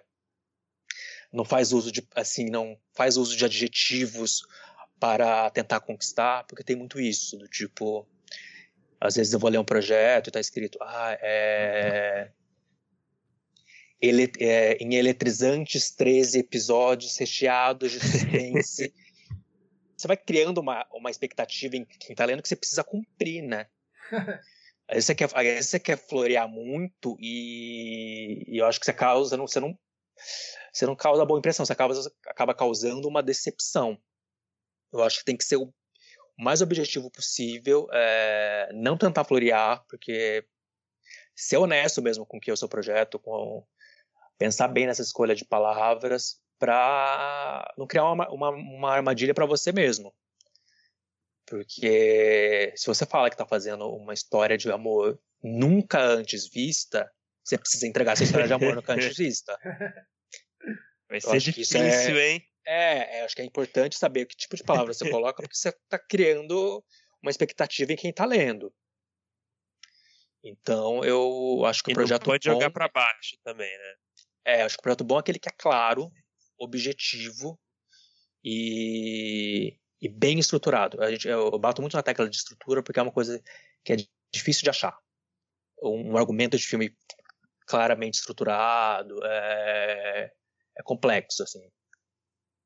E falo também, às vezes, como roteirista, às vezes eu vou escrever algumas coisas e dou umas empacadas. Sei que tá errado algum, algum ponto ali, mas já tá tão mergulhado na história, eu não consigo identificar. Eu sei que eu, eu sei que falando isso parece fácil, mas eu sei que não é. Eu compreendo que às vezes é muito complicado é, ser tão claro nas suas intenções e no que você quer contar. Mas assim, todo tipo de história, sabe? Não tenho eu não tenho, é, como gerente de desenvolvimento, estou aberto a qualquer tipo de história é, que chega à minha mesa. E eu leio tudo. E eu gosto, é, eu particularmente, tá? Eu prefiro ler Bíblia do que One Page. Eu prefiro receber todo o material que você tem uhum. para entender exatamente o que você está me propondo e não ter dúvidas e estar tá seguro na hora que eu for é, bater na porta da Renata, que é a minha diretora de produção executiva, falar, Renata, tô com essa ideia que eu quero trazer para dentro por conta disso, disso, disso, do que ler uma página e não saber exatamente que história é essa, tá? Para onde vai, como é que você vai desenvolver. Então, eu leio tudo, leio absolutamente tudo, tento responder todo mundo num prazo é, é, é relativamente curto. Óbvio que vez ou outra acaba um e-mail escapando, mas enfim, é, tento responder todo mundo e dando sim ou não, né? Tipo, ó, não pretendemos continuar com esse projeto, ou gostaria de conversar mais detalhadamente com você sobre isso, para saber se você tem interesse de fato que a gente faça a representação do seu projeto de série. Mas, o Rick, desculpa, eu vou aproveitar para perguntar, que eu sei que todo mundo que deve estar ouvindo isso deve estar se perguntando. Vocês recebem na Paris Entretenimento projetos? Existe um canal para receber projetos? a gente recebe, vez ou outra também falo com roteiristas que eu conheço e até com quem eu não conheço, é, para saber se eles têm projetos. A gente recebe é, mais séries do que longas, mas a gente recebe também longas. Se for longa, é, eu prefiro receber o roteiro uhum. para eu conseguir defender melhor também. Mas recebemos sim, tudo assim. Eu leio absolutamente tudo. Não tenho. É... Eu não sei em cima de projeto, assim. Se chegou na minha mesa, em algum momento ele vai ser lido e vai ser respondido. Depende, obviamente, muito de como tá o, o meu dia a dia ali com as outras obrigações, né? Porque, enfim, tem desenvolvimento que eu preciso fazer, se tá rolando outros projetos, eu preciso estar tá falando com os roteiristas que estão tocando esses projetos, tem umas outras reuniões, tem que falar com o canal, tem que falar com plataforma de streaming, então é confuso às vezes, né? Muita, muitas atribu atribuições, mas idealmente, é... no meu dia, se você tivesse que elencar um dia ideal de trabalho, eu leio um projeto pelo menos. E Rick, é, aproveitando que a gente está tá nesse assunto, é, você falou um pouco sobre a forma como você gosta de receber os projetos. E aí, a partir do momento que você se interessa pelos projetos, você faz as reuniões com os roteiristas e, e você faz. O que, que você nota, como você falou aí sobre os projetos com muito é, adjetivo, o que, que você nota de erros, assim? O que, que você nota de, de erros e acertos, né? Nas reuniões de pitching, porque a gente encaminhou para esse lado, eu imagino que a galera até por conta das rodadas que estão por vir, elas estão bem curiosas com esse tipo de questão. Que se eu tivesse que falar um caminho a ser seguido, o que, que eu falaria, por exemplo? É se você não tem, é, sei lá, se você não conhece a pessoa pessoalmente, é, mas tem o e-mail dela, mandaria um e-mail, falaria: é, Oi, Fulano, eu sou Ciclano, é, roteirista, tenho um projeto de série que fala sobre XYZ, a minha premissa é essa, o gênero é tal, as minhas referências são XPTO. Você tem interesse em dar uma olhada? A pessoa respondendo positivo, você manda o projeto. Porque às vezes a gente recebe uns projetos que a gente não sabe de onde veio, de quem é e, e por que, que a gente vai ler isso. Eu acho legal ter esse contato inicial primeiro, se, se apresentar, falar das suas experiências, contar um pouco de você, perguntar se a pessoa tem interesse em receber, porque já aconteceu, por exemplo, comigo, de um roteirista amigo meu falar, ah, eu tenho um, proje um projeto que se passa numa rodoviária e o nome é tal. Eu falei, Vitor, a gente tem um projeto com o nome tal que se passa numa rodoviária. Pra também não ter aquela coisa é, de, de, tipo, ah, a, a, o meu projeto bateu na produtora X e de repente eles apareceram com outro projeto igual. Uhum. Porque assim, ideias estão aí e por mais que a gente acredite que a nossa ideia é muito genial, outra pessoa pode ter uma ideia muito similar, né? Uhum. Então eu, eu aconselho sempre primeiro perguntar se a produtora tem interesse naque, naquela história, porque às vezes ela pode estar desenvolvendo é, algo semelhante, e aí não faz sentido ler. Isso acontece também com a gente que é, trabalha em produtora quando vai falar com um player em mais de um pitch que eu fui fazer, eu falei, olha, o projeto é sobre tal universo, e aí na hora o executivo me corta e fala, olha, não vou deixar você terminar porque estamos com um projeto sobre esse tema aqui dentro é, e não acho correto e ético eu ouvir essa história. Uhum. Caso esse projeto não ande como a gente está acreditando que vai andar, te procuro novamente para que você conte qual é esse projeto. Porque daí fica, fica tudo muito claro, sabe? As cartas ficam todas na mesa. Eu acho que a parte. Aí enfim, passou esse passo do e-mail, a produtora se interessou, você mandou a sua Bíblia, aí é esperar o tempo, né? Que o cara vai, ou a pessoa, enfim, vai ter para ler e, e, passar o feedback de como pode ser é, essa parceria entre vocês. E. que mais? Mas eu acho que é basicamente isso. É, porque se eu ouço o pitching ao invés de receber o e-mail, eu vou pedir a Bíblia também. Então, e às vezes eu acho que até a pessoa se explica melhor escrito do que falado. Eu já li projetos que é, escritos eram incríveis, mas na hora que a pessoa me contou, eu achei estranho. É, tem gente que escreve melhor do que fala, tem gente que fala melhor do que escreve, né? Enfim. Uhum. Mas eu acho que é sempre ter uma. Eu, eu prefiro ter uma, eu prefiro ler o, material mais completo possível para entender também se a pessoa vai segurar esse desenvolvimento, né? O quanto ela vai segurar. Porque eu já, já tive casos ali de que da, da pessoa vender uma ideia que era boa, mas na hora do desenvolvimento não, não entregar.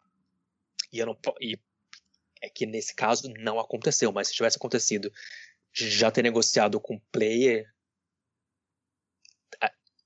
teria que acontecer essa história de qualquer forma, nem que a gente colocasse alguém para ajudar esse, esse roteirista. É, o Rick, é, é, não como ignorar né, esse momento que a gente está vivendo agora, né? E eu queria aproveitar que você está do lado de lá também, né, do lado do, do é, quase como um produtor, né? Você se considera um produtor, não? Não, produtor não. É, mas enfim, você está avaliando projetos. Sim, tá, é. Você está Sim, você está, de certa forma, dos dois lados, né? Isso que eu queria dizer. Sim, é. é eu queria saber o que, que você pensa em relação ao conteúdo é, que tenha, que esteja focado de alguma forma, que inclua a pandemia dentro desse conteúdo. Você acha que nesse momento, na sua visão, o roteirista ele deve abraçar esse momento que a gente está vivendo para pensar em projetos que sejam compatíveis é, com, com, com, a forma de se filmar, de se pensar o momento? Você acha que o roteirista deve ignorar, por, por outro lado, o que a gente está vivendo agora e para quando a gente sair desse momento, fazer produções que não tem nada a ver é, com a pandemia? E eu vou até aproveitar aqui uma pergunta de uma apoiadora, a Juliette, que postou aqui no nosso nosso grupo fechado, ela perguntou se, se, se né, produtores é, ou enfim, gerentes de conteúdo, tudo mais, já querem ver projetos adaptados para um cenário de gravações pós-pandemia. Existe alguma orientação para os roteiristas que estão querendo entrar no mercado nesse período? Tem algumas perguntas diversas aí sobre esse tema. Eu vou dar a minha opinião pessoal, tá, Rick?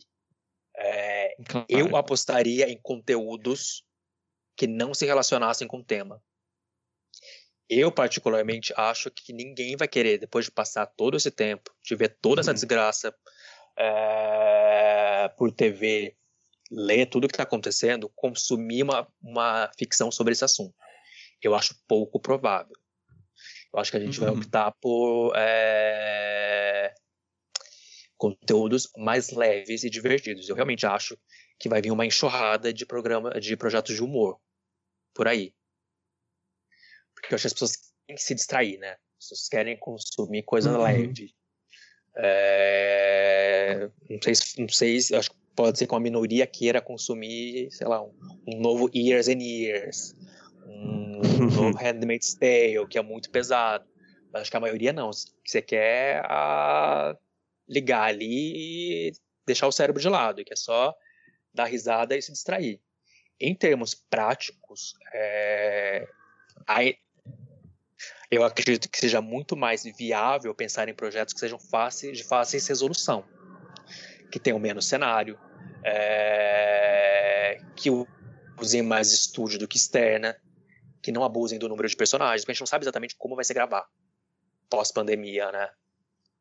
Não sei se a gente vai poder, sei lá, filmar uma coisa no na selva amazônica, entendeu? Uhum. Acho que eu, eu apostaria, eu apostaria em projetos é, mais para cara de sitcom, com dois, três cenários, do que em algo que vá ter que usar muito é, rua é, e, e, locação.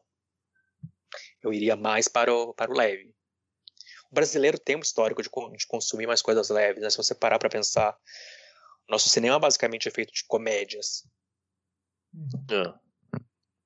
Então, uma sitcom leve para a galera sair um pouco desse estado é o talvez seja o, o momento. Eu acho sitcom, histórias de amor, sabe? Uhum. Romances. Romance é um gênero que eu tenho muita dificuldade. Infanto, um bom infanto juvenil. É... Acho que são gêneros difíceis de encontrar.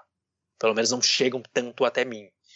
É... Eu, eu, lembro de ter recebido uma história de amor muito bacana que, que vale a pena contar.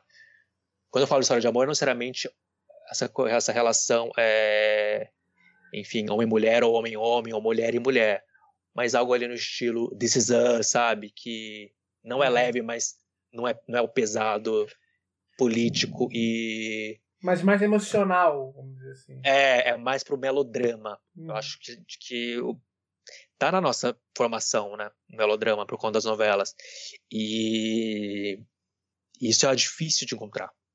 Projetos de séries que tenham que vão que sigam mais essa direção. Uhum. Comédias também é, eu acho difícil encontrar uma boa comédia. Porque tem muita ideia que é divertida no papel, na, na, no papel, tipo, na Bíblia, mas na hora que você abre cena, a piada não vem. A pessoa não consegue fazer a piada. Eu, quando vou avaliar projetos de comédia, eu, se a pessoa tem um piloto, para mim, é, é muito bom. Eu prefiro. Uhum. Pra entender o tom da piada, tipo, é, de humor que ela quer passar exatamente, porque às vezes o que ela coloca é, no, no, na Bíblia não vai bater com o que ela coloca no roteiro. Eu já vi isso acontecer. Ah, deve ser o que mais acontece, né? Sim. E projetos, projetos de ficção que tenham a descoberta da cura, descoberta da vacina Covid, você acha que você acha que é uma boa? Eu não sei, eu assim, eu realmente acho não sei, eu, é muito difícil responder. Eu estou muito respondendo como Rick, tá? Não como uhum. é, funcionário da produtora. Eu, uhum. eu não, eu realmente acho que não,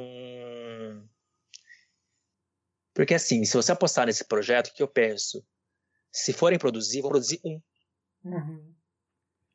Então a primeira pessoa que conseguir emplacar essa ideia, emplacou, você vai ficar é, de fora. Eu investiria as minhas forças em, em, apostar num projeto que fosse mais amplo é, é, no, no, universo.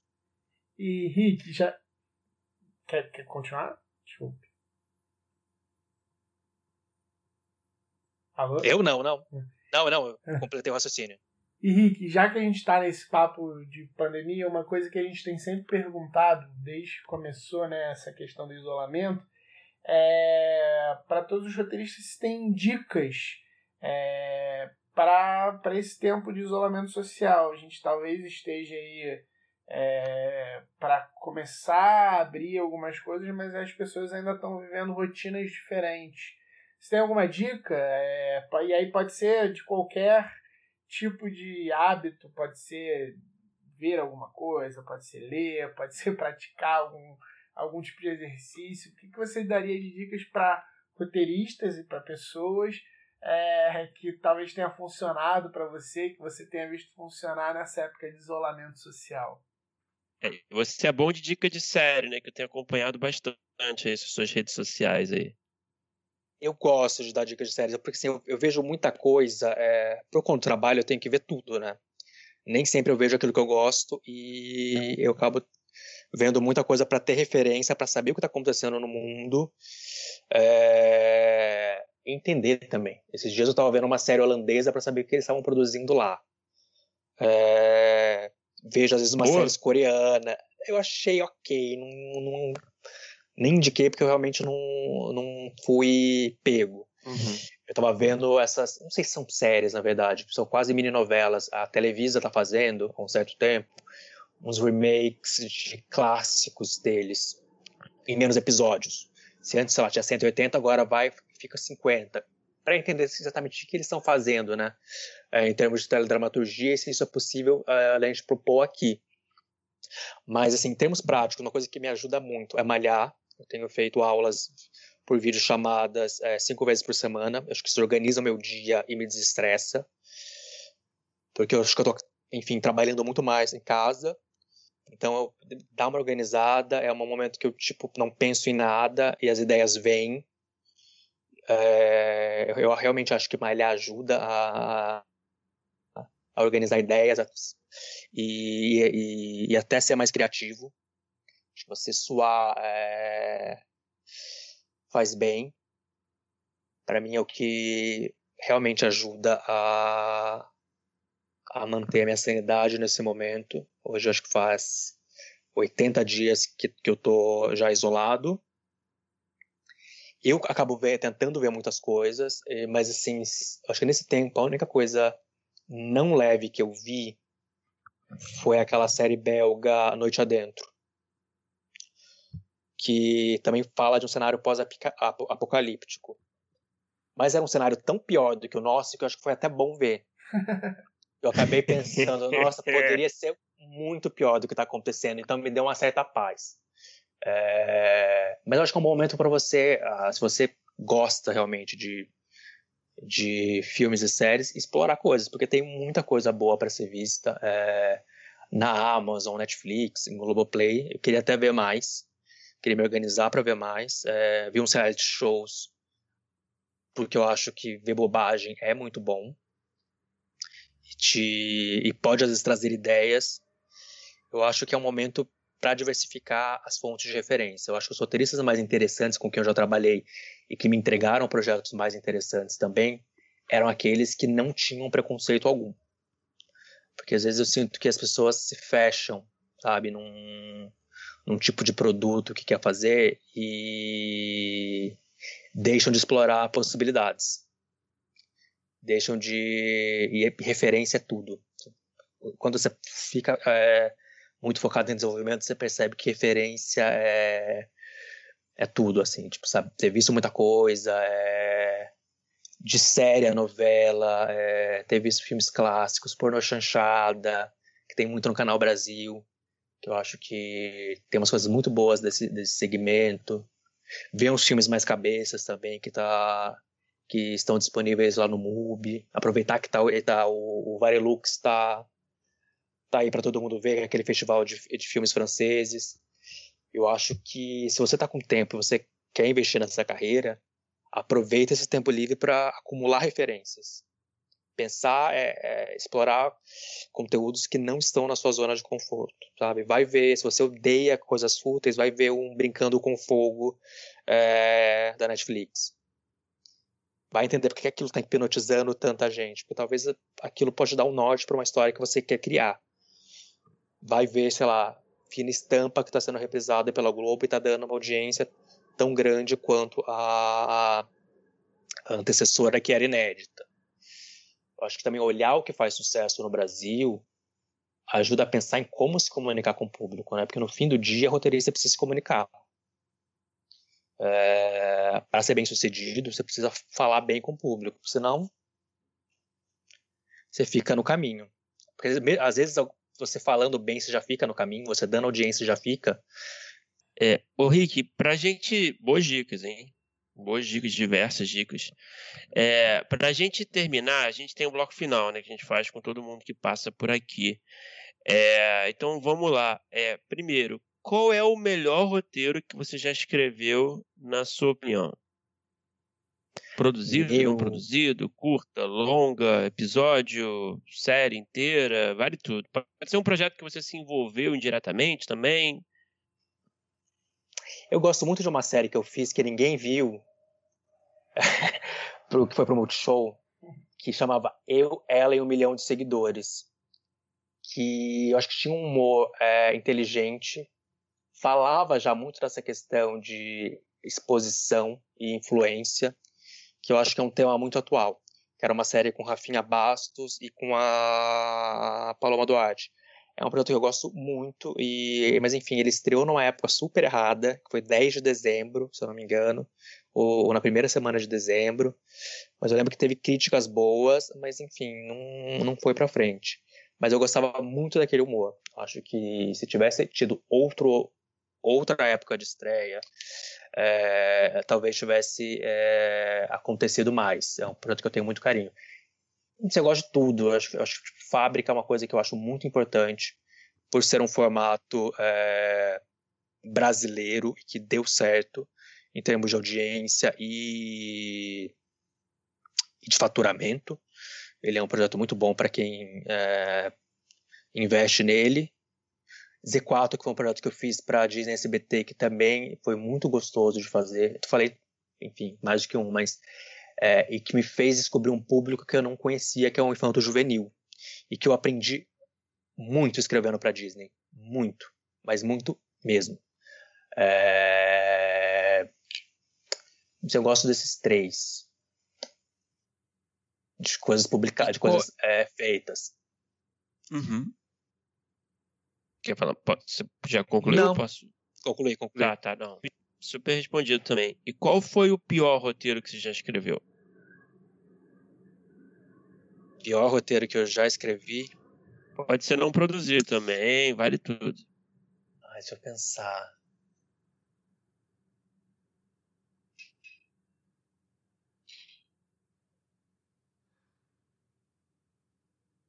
Ou aquele projeto que, sei lá, não, por alguma razão ele não, não alcançou essas expectativas.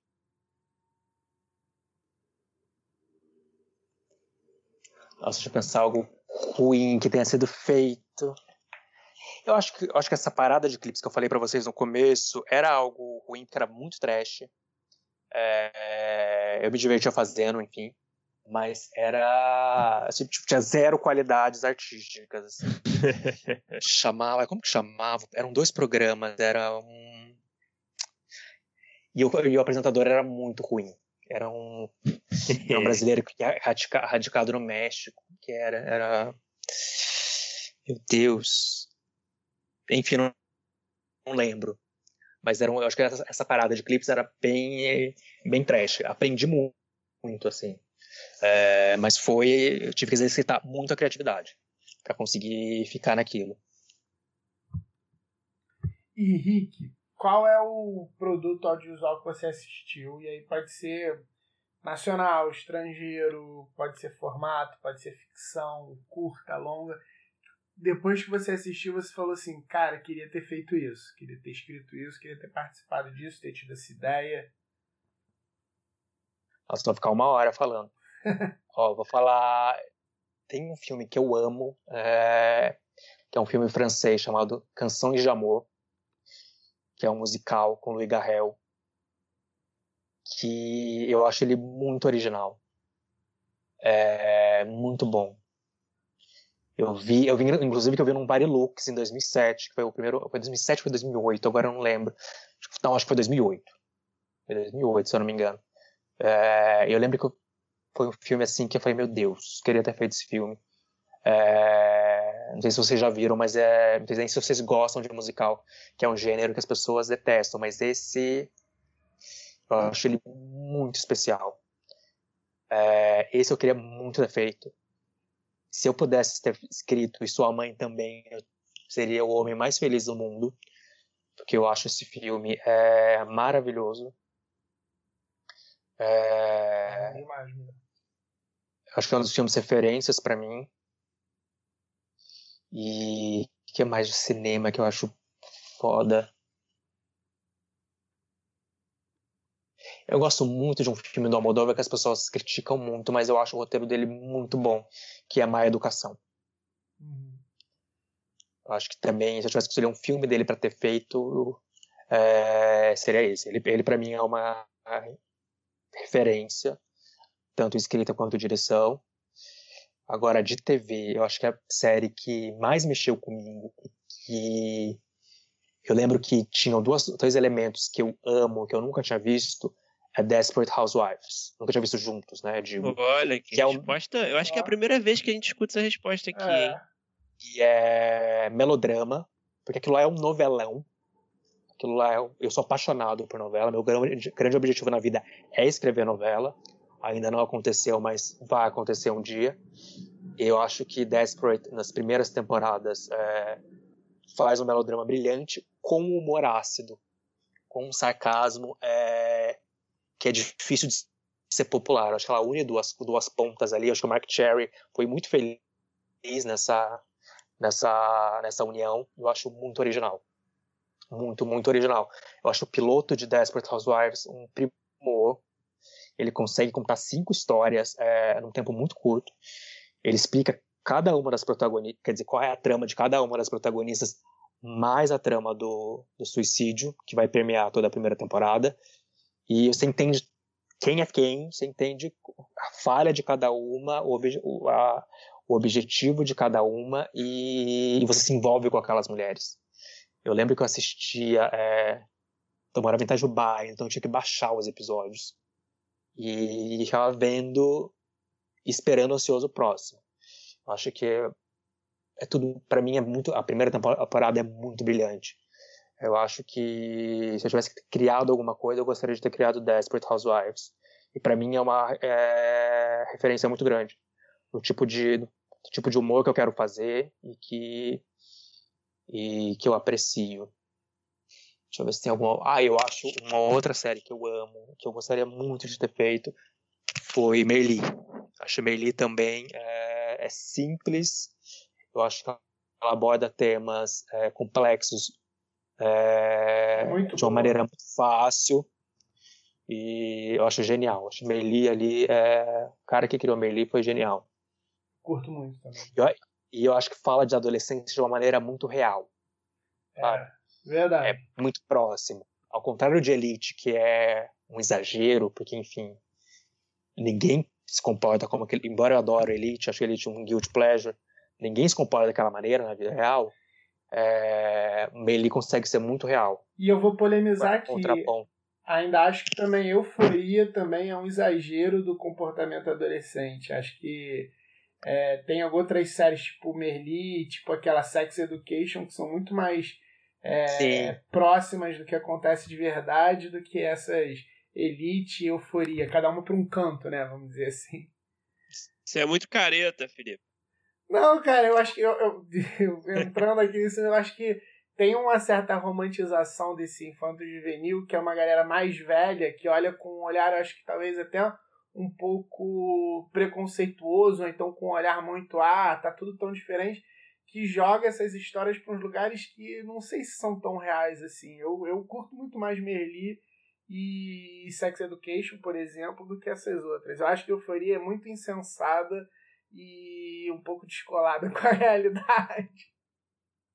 Agora você falou em euforia, lembra de uma série da HBO que eu acho muito boa, que também para mim é uma referência e e acho que pouca gente fala sobre ela, que é a Sete Palmos. Ah, então, claro, Muito, muitas vezes lembrado aqui nas respostas. É. é. Eu é. acho. Nossa, tem tanta coisa que eu acho. Roteirista adora, né? É engraçado, porque eu não sei se fez tanto sucesso com o público. E tem uma, uma coisa brasileira, uma, um projeto brasileiro que eu acho muito bom, que para mim foi a melhor coisa do ano passado. É, eu, eu estava esperando muito ansioso a segunda temporada, que foi Segunda Chamada. Eu acho Segunda Chamada brilhante, assim, eu ficava ansioso toda terça esperando a, o próximo episódio. Eu curto muito. Acho que a, acho que a Carla e a Júlia, não as conheço, mas acho que elas foram muito felizes na elaboração do projeto, no desenvolvimento. E, e fiquei feliz de ver um, um ambiente que, é, que, é, pouquíssimo retratado é, na teledramaturgia brasileira, que é a educação, porque as escolas que a gente vê em geral são escolas muito perfeitinhas, né? Você não tem tanto essa noção de realidade como é segunda chamada. Ah, muito bem. E para terminar, é, qual é o, o, roteiro que você tem escrito, ou uma ideia que você tem desenvolvida, que você ainda não conseguiu realizar, mas que está ali na fila aguardando é, acontecer de fato algum dia? Vou falar, já que eu falei de Desperate Housewives, vou citar um exemplo de um projeto meu que eu tenho há um certo tempo, que eu tenho muita fé que vai acontecer, que chama It Girls, que é uma série que para falar sobre influenciadoras. Eu quero, é, é um assunto que eu conheço bem, eu conheço muito bem esse assunto de digital influencers, que eu acompanho há uns 10 anos, tenho muitas amigas que são amigas próximas e sei do potencial que ele tem é, em termos de interesse junto ao público jovem. E eu queria fazer uma série sobre é, esse assunto. Ter é, influenciadoras como protagonistas e num esquema parecido com Desperate Housewives, de misturar humor ácido, é, melodrama e suspense. Para mim, se eu conseguir, é, se eu conseguir colocar esse projeto de pé, vai ser uma vitória. Porque ele é bem complexo. É... Eu sei que eu falei agora há pouco que o ideal era pensar em projetos de simples realização, mas Witch Girls é, é, demanda tanto um grande elenco quanto uma série de locações. Mas se eu, se eu tivesse que realizar um projeto agora, seria esse. Eu acho que ele é bem. É, ele tem uma coisa de ser 360 também. Ele é planejado para acontecer na internet ao mesmo tempo, nas redes sociais. Enfim, ele sim é um projeto que eu gostaria muito de ver de pé. Já foi analisado por alguns players, voltou por custo, é, mas está aí. Vamos ver se vai. Pô, pô, legal, pô, legal o projeto. A gente torce aí pelo, pela realização e agradece aí, Rick. Muito obrigado por falar com a gente, cara. Foi. Obrigado a vocês. Bem, bem legal. Espero bem que legal. tenha sido útil, que eu tenha respondido todas as perguntas. Pô, foi demais. É... Foi esclarecedor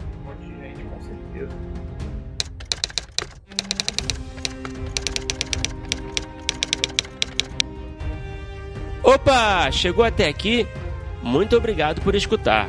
Não se esqueça de assinar o feed do primeiro tratamento no seu agregador de podcast favorito comentários, sugestões ou em busca de consultoria para o seu roteiro? Mande um e-mail para primeirotratamentopodcast.gmail.com que responderemos assim que puder.